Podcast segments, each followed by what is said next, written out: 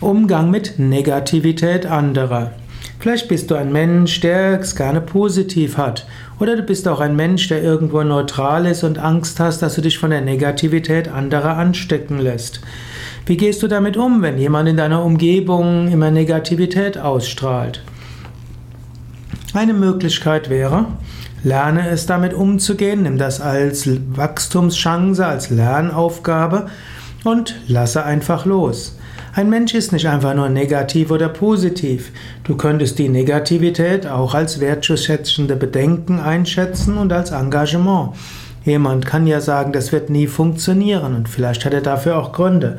Manchmal hilft es, einem Menschen zuzuhören, manchmal hilft es, seine Anliegen ernst zu nehmen. Manchmal kann man das humorvoll zur Kenntnis nehmen, kann einfach sagen, okay, der ist halt so, der meckert immer ein bisschen und es ist gut, ihm mal zuzuhören und wenn man dann seine Bedenken hm, ernst genommen hat, mag er weiter meckern, ist doch ganz okay.